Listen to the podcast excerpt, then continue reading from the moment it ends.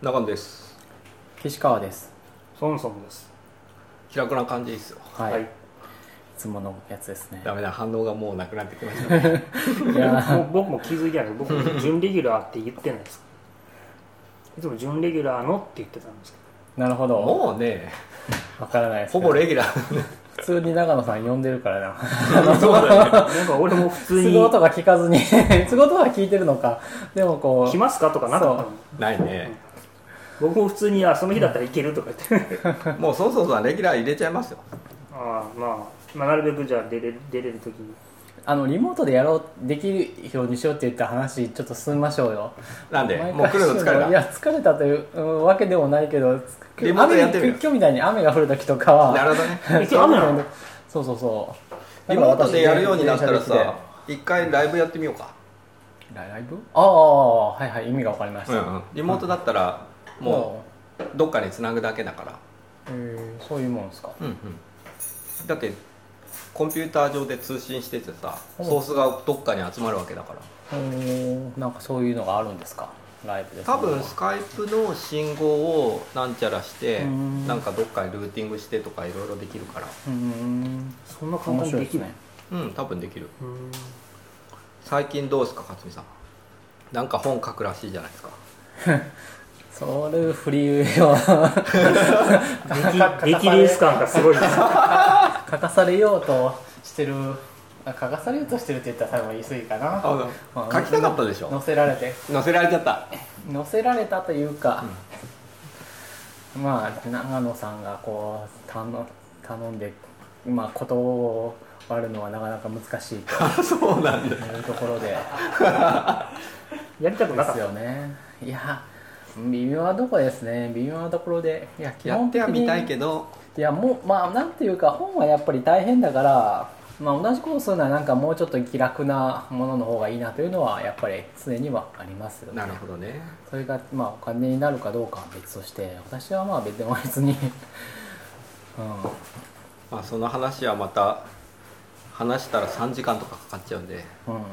また今度にしましょうかまあそういうメディアの話とかは難しいんでねう、ん、難しいですね、うん、ソンソンさん最近どうなんですか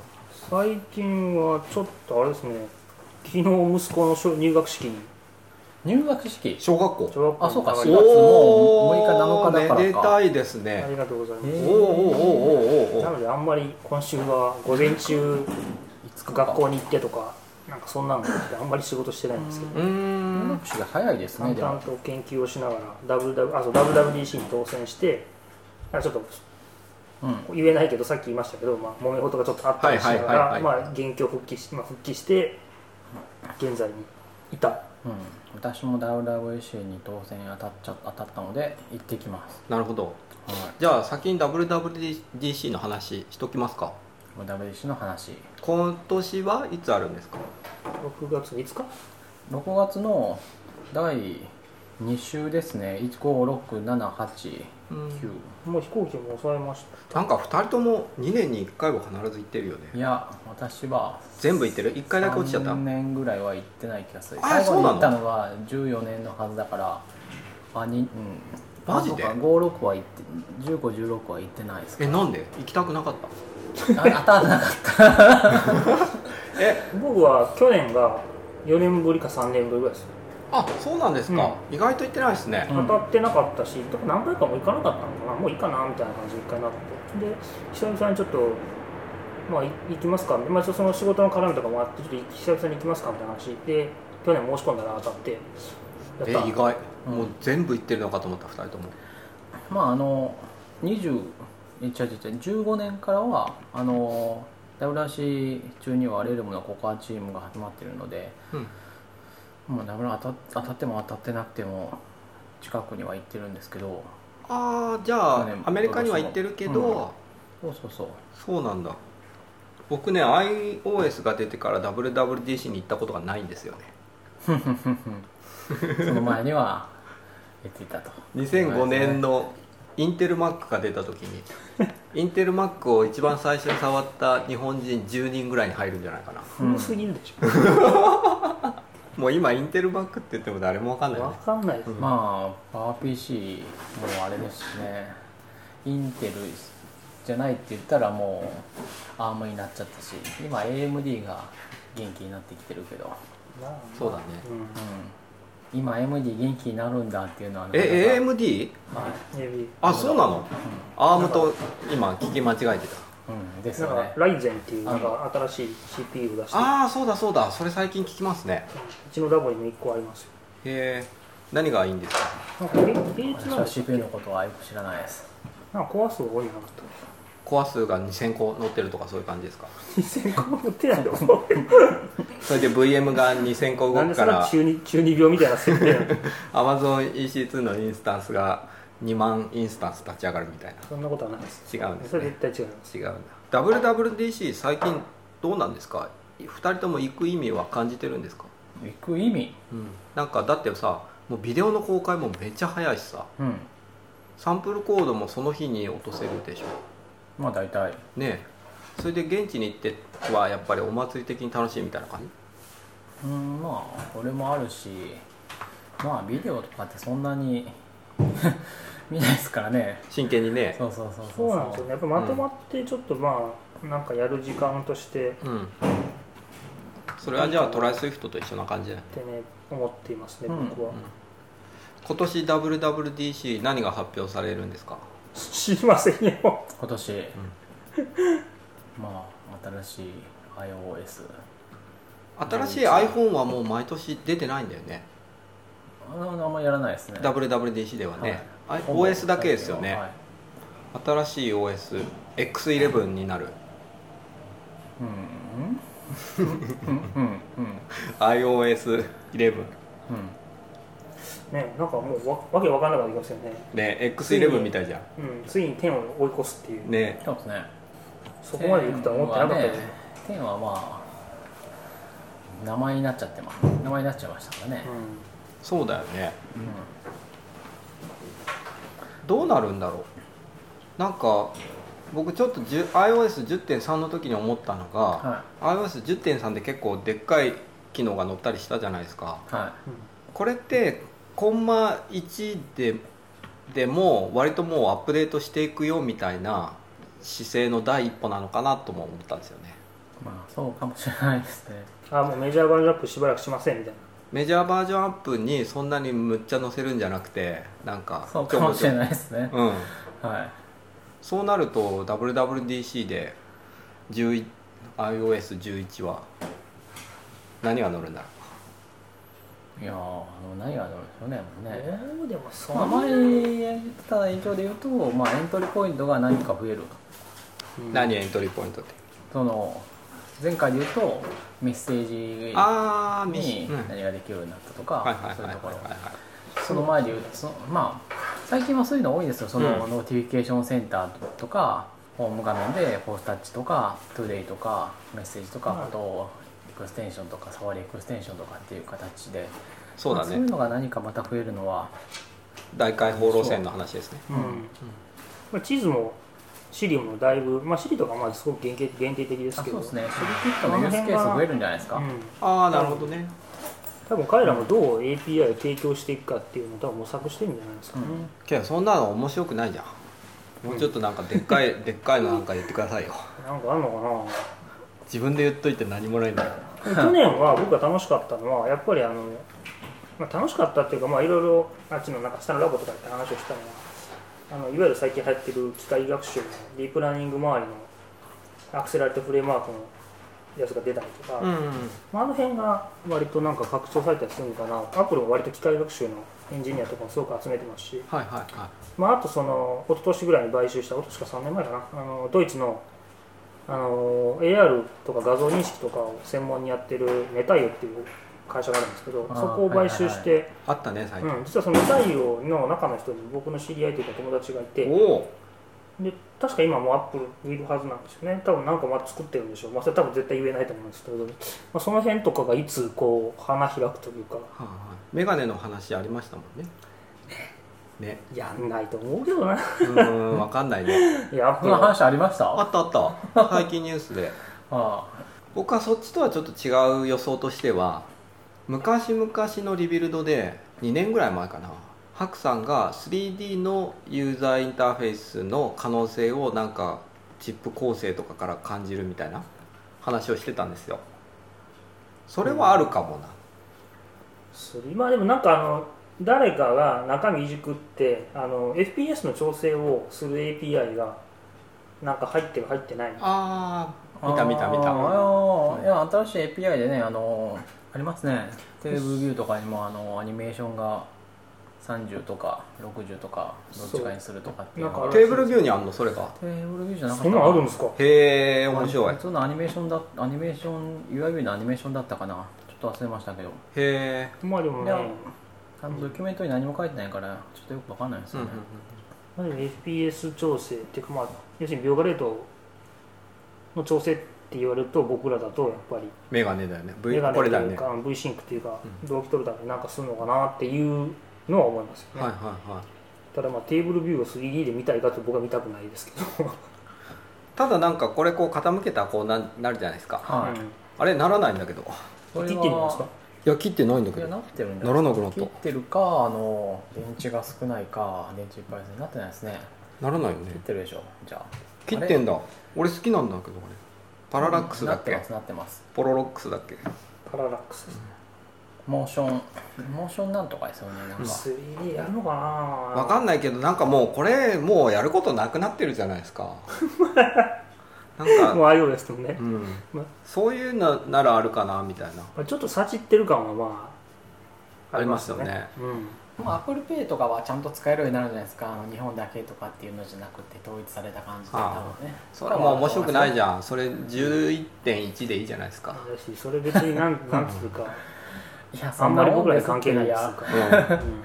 いやもうその辺はだってほらこれまでも結構話してきて、うん、そういうのもうないですよねっていうそうだねのはまああとあれそうかなんなですよまたあれあれかなあの 2D のあのカメラ 2D っていうかあのカメラが2つついてるからはいちょっとデックスみたいなのが取れるっていうのがあるけど、はいそういうの API が公開されて例えばなんかこう3次元認識3次元の計測結果が API でもらえるとか出たら面白いですよね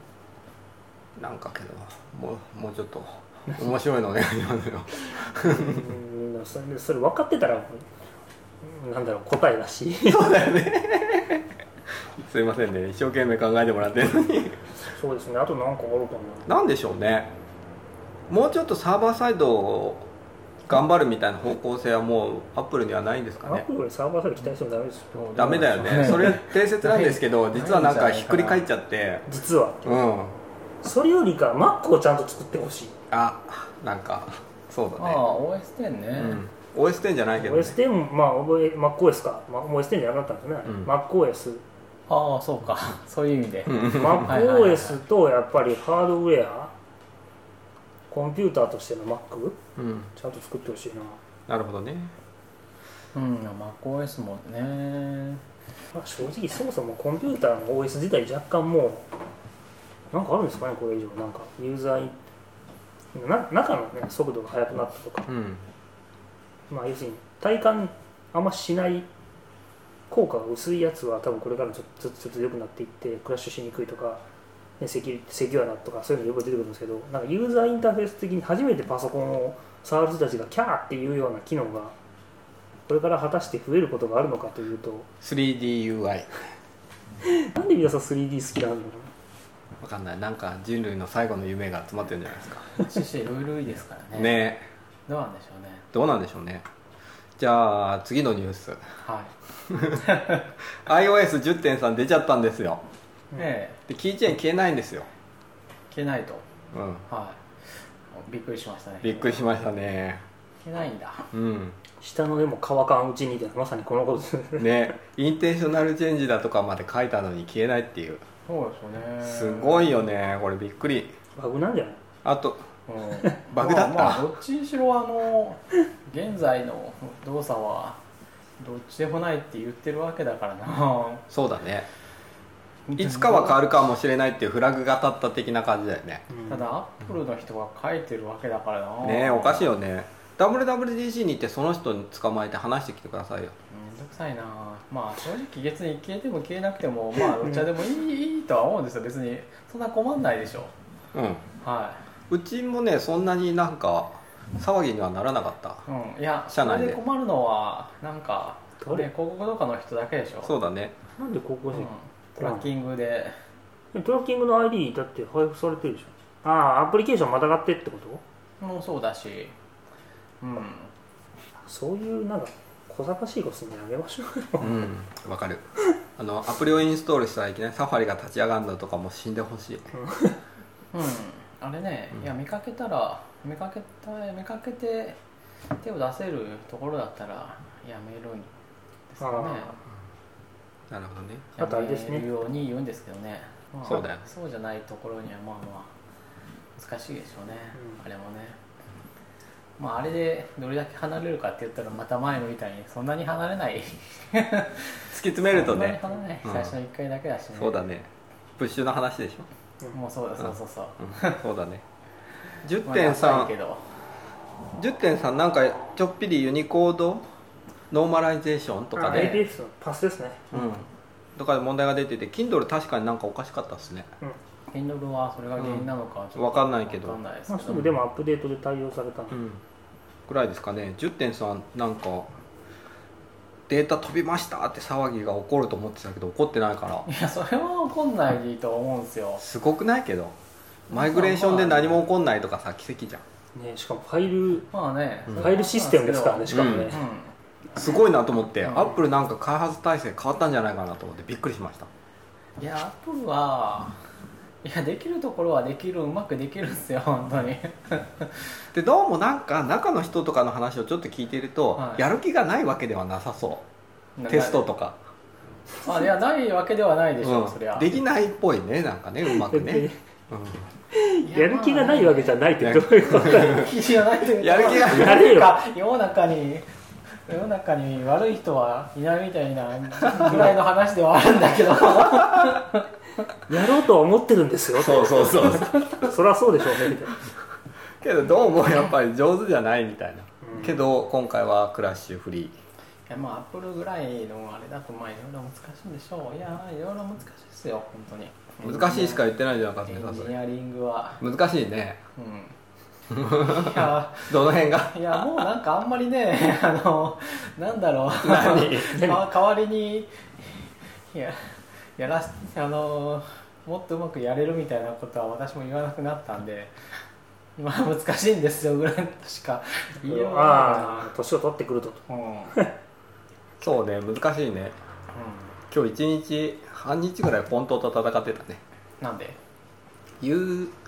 郵民庁郵便庁は郵民庁の中のデミボールドっていういはいやつだけを使いたいんだけどはいそれを TTC かな .ttc から抜き出すことができなかったそんなこと一つのファイルになってる1個のフはいァイルにさ、あの全部開きの民調とかはさ全部上とか入ってそうウェイト6とかさ3とか分かれてるじゃないですか、るそれ分かれてないんですよ郵民庁のやうんへつそれでその中の1個だけにしないとー、うんなんかウェイトが指定できる API じゃなくてファイルを指定する API だったからそれがあの使いたかったやつがねはだから抜き出したかったんだけど、いはまあできなくて、い、うんまあ結局郵便庁、うん、まあ平木ののダブル6でもいいかみたいな話にな ってそれで落ち着いたんですけど、妥う協がん、なんかコンピューター難しいなと思ってなるほど難しいねえなんで突然本当の話が出てるのかちょっと分からなくなっちゃっいやコンピューター難しいねた、なるほどああはい難しいからね難しいわねかんなかったいろいろわかりま難すしいですようんつながりの方が難しいけどねそのトークのそうだね お便りコーナおお便りあったんですねーお便りね梅くんさんああお便りっていうか会話してましたねそうそうえっと前回でしたっけ前回か前々回ぐらいに前々梅か本さんがいろいろやってらっしゃるみたいなことを勝美さんが話したんだけど、いその梅本さんが「ネクストステップ FM が面白い」って書いてくれてたんでちょっと話に行ってみたんですよ、うんうん、結構身近な人が聞いてるんですよね、うん堤さんに教えてもらったってことは堤さんか堤さんってああーのトライスイフトで喋ってた人なうんディープラインはいはいあはい彼今アメリカでしょ確かそうですねああそうなんだ一月おきぐらいに帰ってきているとそしたらやっぱ振り返るといろいろだいぶ変わったなと思ってまあなんかスピード速いなと思って面白かったみたいなことを梅本さんが書いてらっしゃいました、スピードが速い、ううんんうん変化が早いねってうんなんか IAP でいろいろやってる話とか聞いてみたいからちょっとゲスト来てくださいってあーは言っていあーいいみですね言ってみたんですけど、はゲス来ますという返事はありませんでしたどうどうなのかな今な度んでだけどお知り合いなんでしょ知り合いですよじゃあなんか聞いといてみてはそれでさ今後いはい10年振り返りみたいなのが終わったらトピックを掘り下げていきたいなとは思っててうんなんかその時になんか話してみたい人さがいたらこういう機会だからこそっていうので話したら面白いかなと思うんですけどなんか話してみたい人とかいますかいない呼べる呼べるゲストですよねなんか実現性が低くてもいいんですけどいなこいゼロ早いないないちょっと考えてるけどいやう俺がいるかまあ、なすぐには思いつかないけど思いつかないうん そうか誰だろうねいないじゃあおじさん3人でやりますか、まあ誰かって言われても なんかトピックが決まってないと名前も浮なかばないか、うんそうですねなんか確か誰にね誰と話したいって言われたらなんか可愛い女の子がいいかなと思ってしまうね そうですねまあそりゃそうなんかだテーよ、マね、は一個決まったああじゃああの人と話してみたいなありますけどうんうんうんザック笑いにゲストをって言ったらじゃあちょっとなんか可愛い子がいいなって、なるほどねそりゃそうだというなんか下世話な感じに終わっちゃいました僕はなんかサービス作ってるところの人が話してみたいかなあそれちょっとベンチャー的なベンチャーでもいいし、うんそこの開発どういうふうにやっててみたいなほうえー、そういうの興味あるんですかうん若干なんかもう情更新されてないから情報うんクックパッドにいた時はまあクックパッドにいた時も僕らがやってたからね情報を作ってたのは僕らだったから両方作ってたかどうかわかんないけ どわかんいないけど僕らだったからじゃあ 特集に行きますああかあははいい iPhone リリースから10年ということで数回に分けてこれまでの歴史のターニングポイント的なことをお互い何やってたかと一緒に振り返っていきますということなんですけど今回は2011年ですはい2011年はと言いますとですね何があったかというとまず311いいですねあーそうですね大日本大震災はがあったっていうのと iPad2 が出ました iPhone4S が出ましたその翌日にジョブズが死んでました発表い翌日だったんでしたっけうん翌日だっけうんそう書いてあるなかなか iPhone4S が発売された翌日に発表じゃないね発売の翌日に、うんスティーブ・ジョブズが死去しておりっていうあと iOS5 ですね、はいこうか、iCloud か、あとは LINE が出た年あえそうなんですか、うんあいいってこの年なんだ、そうなんですねっていう年でございますと震災の時っては何やってました勝部さんいちょうど私はその前後に、えーまあ、い家で仕事をしていてほうまあちょうどお昼で出かけお昼を食べに出かけようお昼を食べに行くついでにちょっと出かけようと思ったんですけどちょうどスカイプかな、まあ、仕事の人からチャットが入ったからその後1時間ぐらい相手をしていてうんでもうすごい遅くなっちゃったしお昼もういいから適当に済ませようと思ってもう出かけるのやめようと思ったところで地震が来た感じですだから何時だった出かけなくてよかったですね何時だったのいい人がじゃないですか2 40ああそうなんだはいおーだからもうそれでちゃんとしてて、うん、なかったら普通に出かけて渋谷とかに行って帰れなくなってましたね、ああそうなんだちょじゃあちょっとちょっとした偶然うん、えー、ソンソンさんは私はですね学会でお台場の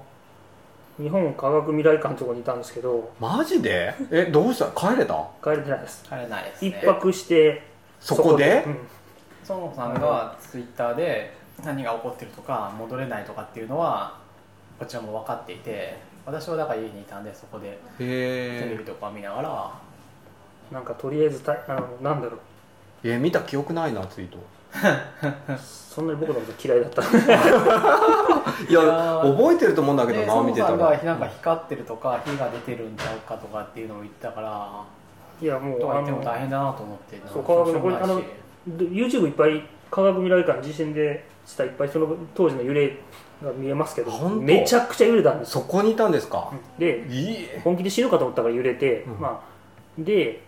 まあ、一回出て建物からんでしばらくしたら余震が来てうんこのガラス張りなんですよビルが7階の吹き抜けの7階の一番上の天井が崩落してでこれファーあった崩落見たそれあそこにいたあマジで 大丈夫だったんですかでだからみんな外に逃げて行っええたでみんなであの震度5か4ぐらいのあの余震が来た時にこれやこれビルやべえんじゃないのって言った瞬間に上のやつが崩落でファードーン全員で逃げてなかったら絶対何人か死ん でたえでなんかその時に何人かが地デジのなんかちっちゃいやつを持っててあの何でしたっけあのワンセグそうワワンンセセググかでやっててなんか津波がやばいとかいう話になってじゃあどこに逃げるあそうですねああそれねそうでツイッターとかであの高山ご飯の一緒に本会高山さんとかが彼はあの時西海岸にいたから、うんうんとりあえず逃げてください逃げろとかっていうツイッターをくれるんだけどどこに逃げたらいいか分からないでしかもお台場って埋め立て地だから海抜低いじゃないですか、うんこれ津波見たら確実に死ぬな俺とかって思ったんですけどなんかまあ当時なんか横になんか国際交流会館みたいなのがあってうんでそこの開けてもらってそこに全員学会の人とか近所にいた人全員逃げ込んででそこで一夜を明かして何人ぐらいですか3400人ぐらいいたじゃそいんなにご飯とかどうしたのあこれがねすごくてなんかお台場は条例でそれぞれのビルが1週間分ああのなるほど水と食料を備蓄しなきゃいけないようになってて、うんうんうんだから水とパンはもうすごいあってへで隣になんか緊急発電所となんか通信施設があったからネットワークとかがもう全然ずっとアライブのままだったんですごくそこそこ快え適に過ああごして確かにそれはそうですね食べ物があってインターネットがあればね1週間ぐらいはあと電気もトイレもちゃんと動いてたライフラインが動いてたんでへただもうなんか空気がその緊迫しててえうん別にテレビの情報しか流れないじゃないですか、はいはいでテレビずっとあの東北の津波しかやらないからもうみんな参っちゃって、でも今日本はどうなってるんだとで、まあ、電車とか車の道が復旧して僕はあの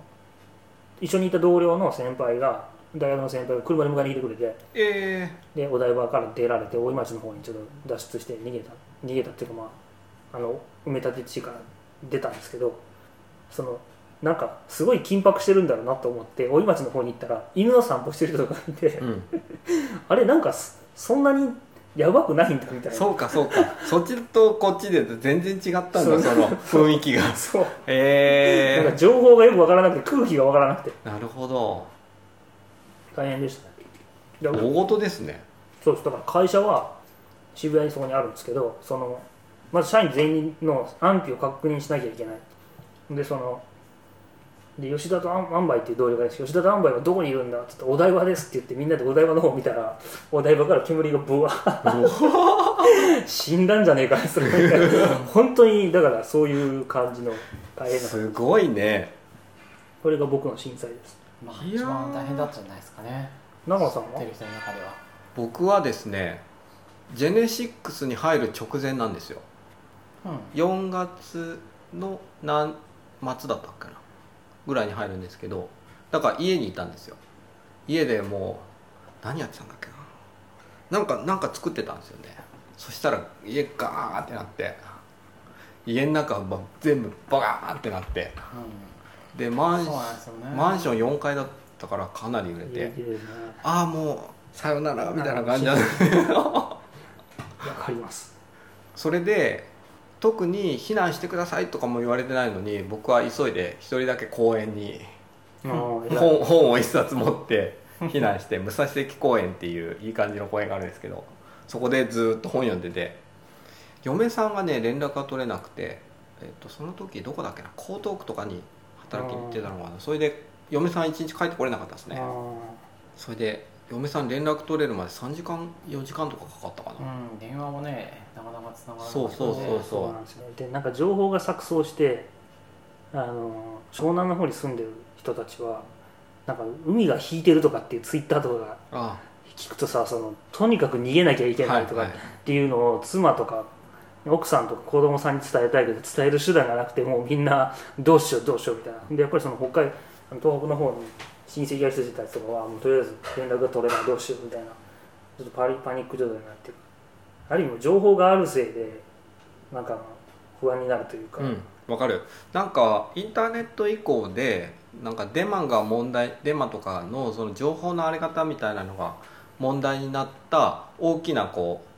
うなんか事件一個の事件でしたよねなんかツイッターでさすごいデマが拡散されたりとかもあーしてたじゃないですかありましたありましたよねで嫁さんに聞いたらその時に何かあった時のためにツイッター登録しとこうと思ってやったって言ってたし、うんなんかそんな感じの年だったかなデマとか見てましたまなんかあったよねなんだっけ誰かなんかどっかに泥棒が入ったとかのデマとかあまあじゃなかったっけそういうのは常にありますからねうんそれ以外にもあったよねそういうのなんかありましたねでなんかツイッターもさまあコンサートとかもそうだしそれ以降日本で伸びたのってそこ結構関係してると思うんですよねかな違いましたっけわかんないなんかで見たけどで僕はツイッターの中の人に聞きましたよ震災の時うんなんかやっぱりトラフィックがなんか突然あ日本のモバイルかなんかのアクセス量が突然ダーンって上がってはでニュースつけたらこれえらいこっちゃあはあのサーバーの数とか日本のモバイルゲームに振り向けてみたいなことをやったって言ってまあしへえそうなんだやっぱ、うあと Google もなんかすごい頑張ってたりとたかやっしてままししたたよねねうんだからなんか IT 企業大活躍みたいなやっぱ IT すごいなみたいなそれに加えて iPhone が広がり始めた時期も重なってたからなんかそうですねいろいろ関係してんじゃないかなって思うんですよねなんか Google のファイパーソンファインダーみたいなのやってましたよねいろんなとこで、そうですよね画像をくっつけてあれすごく良かったですねあとみんなこれ持ち始めてたからすごい映像が残ってる最初のああんそうですねねとかそういうなんか結構こいこの iPhone とかとすごい関係あるうん事件だなと思ってでこの年に LINE が出たりとかするっていうそのメッセージングサービスの盛り上がりみたいなのとかも関係してるかなと思っててそうですねだからあのキャリアメール使ってる人がいきなり全滅してたんですよねああそうなんだそうなるほどだねからじゃなかったらもう、ま、間違ってたらまあごめん確かに使えないですよ間違っねたらごめん確か使えないはずなんですよ、うんうんうんうんうんこっち多分 Twitter とかは基本的に多分 HTTP なんでなんかそれがなんか問題になってたような気がするんだけどな確かに確かにそんななんかあった記憶ある、うん、間違ったらごめんうんでもね僕もねちょっとここにもあれ言ってたんですけどこれね、そういううん、そういうあの活動っていうか、はいあはの自治体のウェブサーバーがなんかこうねあの避難所の情報とかをウェブサーバーに上げるとみんなが一斉にアクセスしてサーバーが死ぬといはいはいすごいよねその情報に対するこの活需動要をそう、うんで結局うちの母親とかもそうだったんですけどちょ当時なんかあの上の子が生まれたばっかりでだから水道がいつ戻るのかとか子供に直結するからほんで迎えに行くんだったらもう最悪すぐ大阪に帰帰ってこい帰省せえってみたいな話になった時に自治体の情報にやっぱりすごいアクセスがいるわけですね、でそうするとそれはまあヤフーとかそのなんか Google とかはみんなその並列化の対策はしてるけどその辺の地方自治体のサーバーはいし全国からアクセスしたら突然バーンと落ちてで結局情報を見なきゃいけない人が見れなくなるみたいなはい話があって、はいはいはいで当時の前の会社の人がそれをウェブで議論してたんでその URL を短縮するサーバーとあの CDN をくっつけて要はそのあるサービスであの自治体のさ URL を短縮すると裏で勝手にキャッシュあするのキャッシュしてっていうような仕組みを作って、それを賢いですねツイッターに拡散しようみたいなそれのちょっとお手伝いをしてこれはね論文になっててね賞もらってるんですよ、ああそうなんですか,、うん確か素晴らしいですねこれ発想が発想アイデアがいいよね、ううんなんか多いだよって短縮 URL ってね普通に使いやすくなってた時期だしん、だからたやってくれ言ってくれたのがでもちょっと僕僕はなんかデザインとかそっちの方のお助けをやってて、やったのかどうかわかんないけどさやっぱりこれツイッターの本体にそれやってもらわないと多分このうんそうですよそうね拡散してない結局ね結局それできなかったような気がするんですけど、うんでも実際割とこれ頑張ってやってサービス作ってみたいなことをやってはうんまあ、こういう仕組みが多分これがいろんな会社がやっていかないと何かあった時にあうんうん重要なんじゃないかなと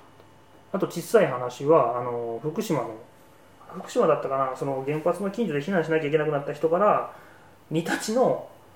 を使っあの PC が使えなくなったから iPhone からにににちゃんに書き込みたいんだけど B のアカウントが使えないから煮立ちで B のアカウントを使えるようにしてほしいって言って避難所からは書き込めないからほっていうメールが来てで分かったやるっつってあのそこから B がすぐやったんだやった3日、えーそれはもう3日でか3日か2日ぐらい作って審査出して1週間後に公開して、へえありがとうございますってメールが来て、あいい話ですねこれちょっといいなちょっと僕もそれちょっと頑張った感じが、へえ貢献してますねうん俺何もやってないわうんうんうん練馬区の電気が止まると思ってビクビクしてただしみんなちゃんと税金を納めてちゃんと経済活動してればみんな貢献しますうん例えばまあ計画停電とかありましたねあったよね結局練馬区ね僕のところはなんなかったんですようんこれなりましたようちもねえどこ何僕だっ区て僕川崎ですからなったんだそうなんです連絡えそれあれどうなったんですかどうしたの結局いやもう消えた僕時えいやもう寝てた寝てた寝てたとか何もしてあなんかノートパソコンに全部充電してどうぞえ冷蔵庫とかどうなったんですかあれもう冷蔵庫とかだからもう必要最小限もしかやってないですえー、そうなんだうんでえも勝美さんはうちもねいやなんか入ってたんですけど結局消えたりしなかったんじゃないかな、ああんまり本当覚えてないですけど記憶にないからそれいや計画停電になるっていうんでうんで嫁さんは仕事行ってるでしょ、はい僕は転職前で家にずっといたから、はお昼になんかこう夜電気が消えた消えた時のなんか買いに行ってって言われてたかいら、うんホームセンターに行ったんですよはいそしたらさホームセンターがもう取り付け騒ぎみたいになっててはいはい結構すごかったなんかおばちゃんとかがさもうこうどいてみたいな感じアイスボックスがでないみたいなそうなんかもうブワーってなっててこのホームセンターこんなに人間入るんだっていうぐらい人が 入っててあいやすごいなと思って人間このこう危機感を持つと持った時の行動力とーいやあれ本当でも本当なんかでもダメ、あれはね、まあ、あのそのそれの前の時もそうだったから私あの大阪にいた時は兵庫県だけどあそうか神戸あの東辺だかは、うんままあ、あ時代しょ震災ねうがないですかね、うんら僕何も考えてなくてその先輩に助けてもらってお台場からこっち帰ってきた時に近所の帰りに近所の薬局みたいなとこ行ってなんかもしかすると物資が不足するかなと思ってまだ離乳食だったからうんちょっとだけ子供がなんか買い占めるのはさすがにどうかなと思ったからいつもよりちょっと多めにあった水とおむつと離乳食を買ってお帰むって、おむつがないとかもあったよねそうでん買って帰ったらもう次の日行ったら全部何もなかったってあ本当何にもない、えー、で奥嫁嫁によくパパが買ってきてくれた、えーまあもうすぐ大阪に帰省されましたけど確かにトイレットペーパーもなんか一人一個にしてくださいとかになってたわ、物流がね、うんあれもなんかねちょっとねはっきり言ってちょっとね意味ないんですけどね本当はあって物は作れるわけだからちょっと2日3日待てば何とでもなる話だからそうそうそうそれはほどの話でだからこんな慌てて買うのは結局逆効果の そうの話なんだけど、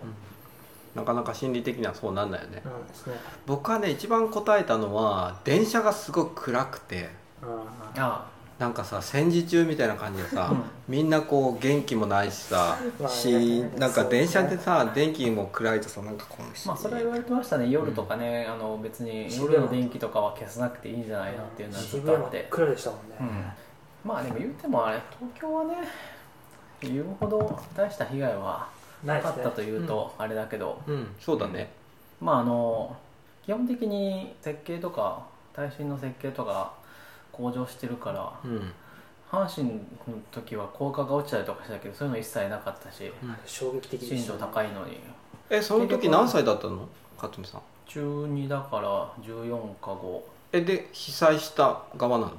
まあそうです近くだったうちはまあ震度4ぐらいだからーそれほどでうちの火がほとんどなくていやまああの壁とかは崩れたとかはうちの周りでもあったしあーそうなんだ全壊半壊は全然あったんですけど、ううんうんちはほとんどなくて学校が3学期全部なくなったっていう3学期あそうそう3学期っていうのはその13学期ののさ1最後学の期がね、がなくなったなくなりましたずっと休校で学校が避難所になっていたんであ本そっ当かそっかそっか、そんなひどかったんだもう僕も震度4ぐらい言うだけでうん、体育あ本当行動は避避難所であの避難してる人がそこに寝泊まりしててあと仮設住宅もあそこにいたグラウンドに立って僕福岡なんでなんか死ぬかもって思ったようなのってそれ初めてだったんですよねうん、経験したことなかっうんああ、僕も震度4クラスはあの神戸淡路大震災が初めてでしたたうでも東京は別にもう次の日も待たずに普通に電車が動いてたんで、うん、そうだねは電気だけだったよね問題ねあのい、時はも電う気と、うんいやまあまあ要す物るに、流ねあの津波さえ来なければそう大した問題はなかったんですよどっちにしあの東北の方も、うんっていうあれですね津波だけが本当計算外津波が怖いです確かにねあれがなければ原発でどうのこうのいうこともなかったし、原発も津波さえ来なければ別にびくともしなかったよね、っていうのはありますそうだねいまだに福島片付いてないしねうんまあ、あれはまあ難しいでしょ今日は結構社会派ポッドキャストだねそこで IT とかが何かできるかっていうと、まあ、やっぱりあの Google とかうんの活動とかやっぱりあとホンダとかねあの GPS で集めた情報を使ってうんどこどの経路でそこに行けるかみたいなことをやったりとか、うんうんああいうのはすごくいい情報の使い方でしたねそうですね企業のブランドイメージもすごく上がるし社会貢献として今もし起こったらどうなるんだろうどうなのみんな iPhone 持ってるけど当時とそんなには変わんないかどうでしょうねねでもなんかうまくできんじゃないですかねなんか全部の帯域をだから16キロぐらいに落としてもうメッセ最低限のメッセージにしかできないようにするとかあそういうようなやり方とかをすると割と帯域とかが割と稼げたりするんじゃないですかねあなんだっけなタイかどっか香港だったっけなんかわかんないけどなんか通信が遮断された時にローカルネットワークだけでメッセージングをするってああメッシュネットワークで、うんはいいうのをやってそれでなんかなんだっけな政治活動かなんかデモあ活動かなんかっていうニュースがありましたよねなんかあの香港とかでやってました、うん確かあのありまエジプトのアラブの春みたいな時もなんかその通信が検閲でシャットダウンされちゃったかそうらそうそうそうそういう時に全ね員でアプリ入れて、うん w i f i とか Bluetooth で自立型のメッシュネットネットワーク使って、うんなんか通信するみたいなことうやんうんうってましたね、んうんあったなんか当時と違うのはこいつがパワフルになってるっていうのうんまあそうねまああと電気電気電気がないとどうしようもないそうですねソンソンさんのさっきのサーバーが落ちちゃう問題とかってさ今だったら一番リーズナブルにやったら何なんでしょうね S3 でやるとか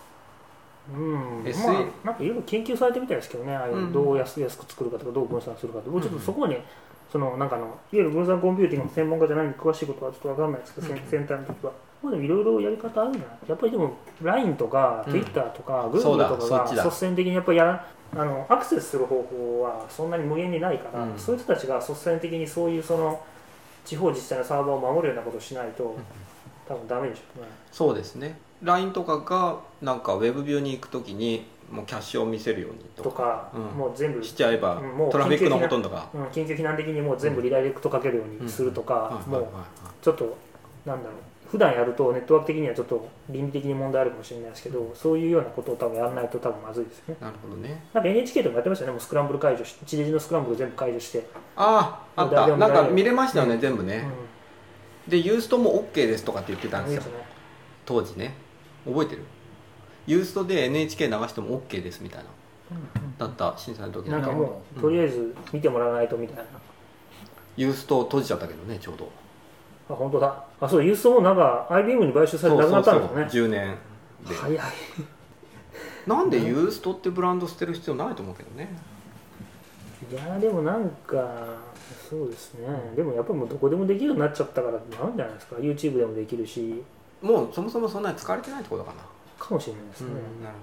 るユーストリームっつってなんかぼ僕らもうわなんか若い子は知らないかもしれないけど僕らからするとこうね生中継のほどね、うん、そういう意味で代名詞というか,、ねそうですよねなんかあったねうん初期の頃よくあれでなんか合算とかとなんかイベントの時中継したりもしましたね、あ本当ですかうん、なんか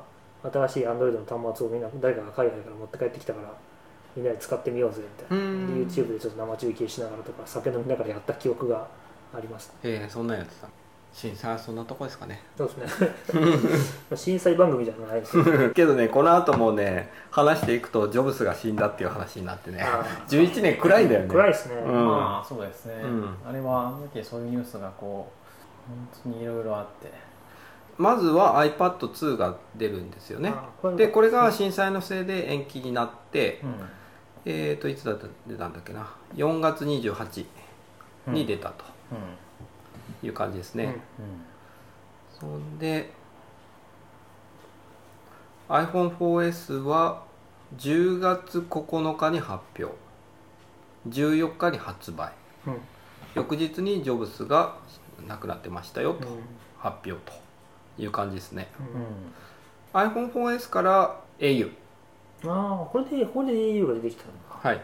でございました CDMA 対応、うん同一モデルでうん GSM も両方いけるみたいな感じになってもうもうどこでもいけますぜみたいな感じになったってうんうんフル HD の動画撮影が可能となった、うんなるほうどん、iPhone4S は早かったよね iPhone4S はそうですね早かったう早いなと思ってんうんだんだんこのぐらいからもうあんまり処理速度気にしなくなってきて、なんかさ4はさやっぱレティナになりたてだったからさちょっともったいないうん、そうですね、なんかもう画像処理するとか動画処理するとかそういう処理以外はもうなんか雑に書いてもこの辺あたりからは、そうだねうん、なんかもういいかなっていう感じになってきた記憶がテーブルビューの最適化とかあんまやんなくなってき始める最初ですねうんうん、シリはここなの Siri ここですね iOS5 から子供はシリ使うなあそうなんだなんでなんか楽しいらしいお話ししてる感じいやなんかおちょくってる感じですけどねシリあ子供なんであそうたなんだだ入力に音声認識は最近僕使うようになってきましたあ本当、うんそれ結構進化してますねおじさんにしてはああありがとうございます若い人ほど使ってるっぽいですからねうんなんかやっぱりあのいやでも最近の音声認識すごいですようんほぼ間違わないですよじゃあこのポッドキャストもテキスト配信しますか、できると思いますよこれぐらいだったら多分そのまま聞かせれば、うんううんん、できるんじゃないですかですよね、ね今のこのメモ帳でも結構いけるもんねうんいやちょっと入力でしょ、メモ帳でこれ音声でいきますよだからそのあれでしょそのこれ音声入力でしょ、うんそれ使ってるいつもあ本当、僕も、うん、それですよ僕もどんな感じでしょうかまあそういうのはねあすごいどんな感じでしょうか出たそういうのは全然いけるんですよいけるいけるすごいないやでも我々が喋ってるようなのはたまにやっぱり難しいあの時はありますそうですよねあのアルファベットが混ざるとねいやうんそれをそうかもうんその情報系の文章とかは音声入力はちょっと難しい時がある、うんうんうんうん URL どう書くとかあるからねこれは Google の音声入力とかこのまあやっぱ Google の方が先でしたけど本当あの精度が高くて今まで何やってたんだって気がしますけどねなんで高くなったんですかデータ量がだいぶデータ量じゃないですか、なるほど問題うん、そう思ってましたまあちょっと専門家じゃないそこはちょっと分かんないですけど世界の全てのデータを集めると人類は未来に行けますからねへ例えば情報を可能な限り集めるとそこからその先の予測ができるじゃないですか完完全な予測ができないです それは現在の量子力学の考え方に反しているあ本当ですかできないんだできないですそれはで全てのデータを集めてもダきなメいですえだってで言うのが通説ですだってこの世界を全部計算できるんですよだから僕がこの後何を言うかっていうことも計算できるんですよそだそかうらするれとは世界がどう動くかを全部同じようにシミュレーションできるからそう未来を全部計算できるはずじゃないですかそうそれがラプラス主義って言われているやつで、いわゆる全全てのデータと無限の計算機能があればじ時間発展は確定的に収束していくだっていう話なんですけど、うんそれが今までずっとみんなそう思ったんですよあそうなんだそうあ古いんだねそうこ思ってたいれや、まあ、そう思ってたらそういう考え方もいたいたんですけど、量子力学が出てきてどうやらそうではない確定してないからってそいうう、うん要するに要するに最終的観測者によっにて確率的な振る舞いがあるのであのそうはならないっぽいのが今の要は今なんで僕たちはこういう安定した世界にいるかというとそれはすごい確率が積み重なってそのある意味それの期待値というか平均的な世界にいるんです僕たちはそれがすごくよ集まってるから僕たちは何も見えないんですけどその僕らの見えないところではすごいその神様がサイコロを振りまくっていて、うんうんうんっていうのがあるっていうのが量子力学のある意味考え方らしいです、うんうんえなんでうんその無限のもしかするとまあそうかも多分高い精度で多分次のステップは予測できるんですけど誤差が出てく誤差っていうかそこにおそらく統計的なっていうかまあ確率的な振る舞いがあるんじゃないかっていうのが多分今の科学のあの考え方もしかするとどっかで変わるかもしれないですけどな実るほはど確定的だったのかもしれないでも多分まあ詳しい間違いなく確率だろうっていうのが量子力学の考え方らしいですなるほどだとしたら音声認識は100%にはならないいやいや99.99999いやもうこんな角度の高いやつは大丈夫ですそうなんだうんいデータを集めればやっぱ上がっていくやそれは間違いないと思いますそれはそこの限界ってもう来ないですかいやーわかんないですけどでもどうでしょうね10年前から調べ比べればうんす信じられないほどのデータを僕たちは持ってるとう思う、んいやー30年じゃないですけどまあ20年前とか音声認識をやろうと思ったらまずこう自分の声でこういろんな言葉を喋らなければいけなかったですもんね最初に、うんそうだねモデル作ってみたいだしななんでしょうねあの例えばなんうかん時最間近もかかったしね最近だとすごく量が大きいデータっていうと一つ言うのは天文台天文台ってあの世界中っていうか宇宙から来る電波をかき集めてるんですよ、でその電波から超新星爆発がないかとかはそういうのをずっとやってるんですけどそれ分かるんですかいや分かるらしいんですけどへーでそれをまあ何かしらのその統計学使って検出していくっていうあの話なんですけどもうデータが多すぎて全然計算がつかないうーんでそれなんとかしてっていうのを天文学者とかが問題提起として出したりとかへえあったりとか CPU 早くなりませんね CPU はもう無理でしもょう無理ですかね、うんぼちぼちあの、うん何でしたっけワープ効果でしたっけいや自由電子が、うん自由電子ってなんかこうポンってワープするらしいんですはあはあはでこれ以上微細化続けるとはいその CPU の Y CPU のけ導線上のちゃん電気が流れてるのか確率的にたまにポンって電子がジャンプしてるのが区別がつかなくなるとはあころが来るらしいっていうのを聞いたことあじゃあそれぐらいちっちゃくなってるんですかそうへでえそうなるともうそれが熱脱音なのかコンピューターが意図的に流してる計算結果なのかが区別つかなくなるんで、うもんうこれ以上微細化できないっていう話は聞いたことですじゃあもうなんか違う方式が編み出されない限りは MacBook が2倍速くなるとかいうことはもうないないですないってコンピューター速ら速くなんなくなってもうだいぶ経ちますもんねい早くならなくなってだいぶ経ちますかね経つ経つ鈍化したけれども昔はさ新しい CPU が出たらさ G4 の500だったのが800が出て1ギガが出てとかあっあそうでしたねていう感じだったじゃないですか今はもうこんなんでしょもう基本最近は設計とかなんかそっちの方ですよねうんクロックを単純に投げるっていうう、んでもねねこんな余談の話していいですかどうでもいい話かもしれないですけどさっきそういうその CPU が量的に全然今進化してないっていうのは東工大学の松岡先生っていうあの GPU のスーパーコンピューター作ってる先生が割と警鐘を鳴らしていてうんうん要するに今の人類の進歩っていうのは半導体の高性能化にすごく依存してるとうん要するにどんどん iPhone うんが集積度集積度うんに密度比例してると、でいつかはもう理論的に限界がもう来るとうんうでんすでに来てるとそうすると人類の今のこのコンピューターが発明してからずっと来てる進化が止まるほとなので僕たちは本当そこにちゃんと科学的にアプローチしていかないと人類がコンピューターに依存してる部分に関しては間違いなくスケールアップできスケールアップというかその進化できないなるうはあじゃあシンギュラリティって言ってるけどその前に大きな壁が立ちはだかるとまあ、新技術なんか来ないです心配しなくても来ないそんなコンピューター賢くならないです、ああそうなんうだんけど一応カートワイルが言ってるのはそこを飛び越えるようなことが今まで何度も起こってきたから違う方式が編み出されるぜっていうことは言ってるんですよねとかまあ例えば今の CPU の方式を捨ててなんかもっと超並列遅いけど超並列にするとか,、そもそも人間の脳みそなんてワンクロックは CPU の方がはるかに遅いですから、ね遅いよねだからなんかそういうのがとかいろんな未来を考えていかないと大丈夫、えなるほど、ーね、いけないよっていう話を松岡先生が昔されていてすっごいトークが面白い人でえー、いいなそ本書いてたりします本書いてらっしゃらないんででもねすごい面白い彼ね任天堂で昔バイトしていてうんうんあのこう岩田先さんっていうはいはいは任い天堂のあの人の先輩だったらしいんですよ、えでなんかこれ言ったら怒られるのかな、まあ、まあ別に怒られないけど、まあ、あの岩田さんって伝説のプログラマーとか言われてるじゃないー、うでんすうか、んうん松岡先生と一回飲んた喋った時に「いや岩田君はねもう全然プログラムができなくてね」みたいなこと違ういやいやよくわかんないですけど松岡先生がそれ以上のハッカーだった可能性がああなるほど、あるんですけど、そのせん松岡先生すごいんですよえもうなんか超絶ハッカーっぽいんですけどでもご自身はすごい研究者でもいらっしゃるんですけど、でなんか任天堂でバイトしててなんかそういう話を昔お酒で一緒にそのその松岡先生と飲む飲むことがあって話をした時にその話がすごい面白くてー、えー、面た白いだなんかやっぱり言ってたのは岩田さんはプログラムもと当然できるんだけどあの、まあ、それとかダメだったんだけど彼はなんかその経営とかマネージメントとかそういうのも総合した力がすごかったみたいなことをおっしゃってた気がします、はあそうなんだね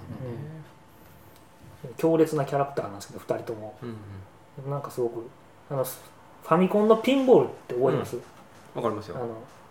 あれ作ったのは岩田さんと松岡さんだったみたいああそうなんだなあの辺のやつとかなんか話を聞いたことあれめちゃく結構リアルだったけどあって、ねめちゃくちゃ僕それやられましたよあれ作ったの俺だよ、へえかっこいい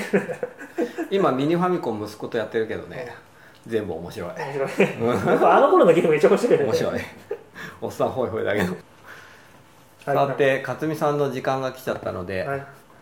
全然11年進めませんけどうんなんか話が発散しましたね今日は、いや面白かった、うん次回は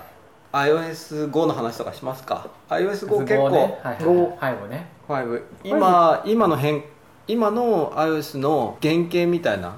感じの機能がいっぱい増えたやつだからこれフラットでしたっけフラットじゃないフラットは7、あと7か、うん、うんなんか iCloud とか、 OTA はこの頃だうん、Siri でしょあと PC フリーっていうやつとかなんかこれの今の基本機能みたいなののが揃うのが iOS5 じゃないかなるな、ほどねうん、これ割と深刻らしいんですよねこれまでは要はアップデートとかをうん OTA できなかったよねできないとかね,、うんあと iTunes とかで買った曲とかが、同期されないとかねなんか知り合いの女の子で、はいはいはいあはのい彼氏のコンピューターにずっと同期してたから、はいはいはい別れちゃってでアップルストアに行ってなんで同期できなくなったんですかいや彼氏とずっと彼氏のコンピューターでやったんですけど別れちゃってって言ったら店員さんに「それは大変ですね」どっちのこと言ってるのかなみたいなだってさこの時までさみんな母艦がどうのこうの母艦母艦言っててさタイム母艦かよってずっと思ってたうも んん基本的にまあ一方的にだったんですよねだいぶだ古いねまああの逆流させる方法はなくはなかったんだけど、 何逆に言ってうん、基本的に一方通行ですね Mac から iPhone への一方通行あーなるほどね基本的にはなかったんですけど、まあ、iPhone にしかない曲を Mac の方に持ってくる手段っていうのは基本的に Apple からは提供されなくて、うんあそれじゃなかったですねうんそうだねだからその子もあ無理かあ OS のアップデートさえしていけば iCloud つないだ瞬間どっかに保存されてう大丈夫になったんのなかるなかもしれない、うんその前に iPhone 初期化したろうねきっとね多分ねうん、 まあそれはね我慢して使っていればね、うん、うあとニューススタンドとかなんか使われなくなったのも iOS5 からですけどん、日本、うん、まあ使われないことないんだけど、まあ本当使ったことあるまああるそうなくはないけどもう Kindle の方が便利になっちゃったからなそうだね大体ニューススタンドに出てるのは Kindle にもあったりするから普通にニュースタンドは一回も使ったことないです僕もね一回もないですかすみさん2011年なんかありますか今日まとめて言い残したことありますか11年ですか何してたのかすみさんはいや主に家で仕事をしてましたその11年もほとんどこういううんあ本当ままだこういうだこういうのなんだ2012年がクックパッドだもんねそうですねそうだねで適当にあれするっていうのは頭合ってると思う、うん多分そうだと思うよでかつみさんがクックパッドに行ったっていうのを見てあなんだそんな技があるのかと思ったのが結構うん2011年か12年のクックパッドは大きなニューでスだったもんも2011年の11月らしいです11年か、そ確認うんうかそうかそうかまあほとんど12年だけど、うんうんうんうん